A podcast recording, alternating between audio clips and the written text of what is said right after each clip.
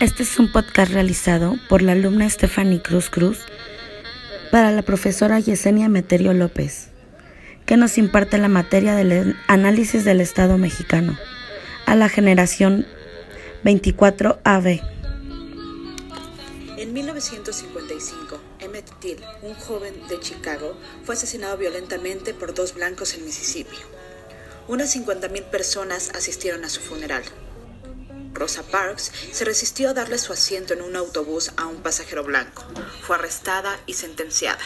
Unos 50 líderes, incluido Martin Luther King, organizaron el boicot de autobuses de Montgomery, que duró 382 días, hasta que la ley local de segregación fue levantada. En 1956, la Suprema Corte declaró inconstitucional la segregación en los autobuses.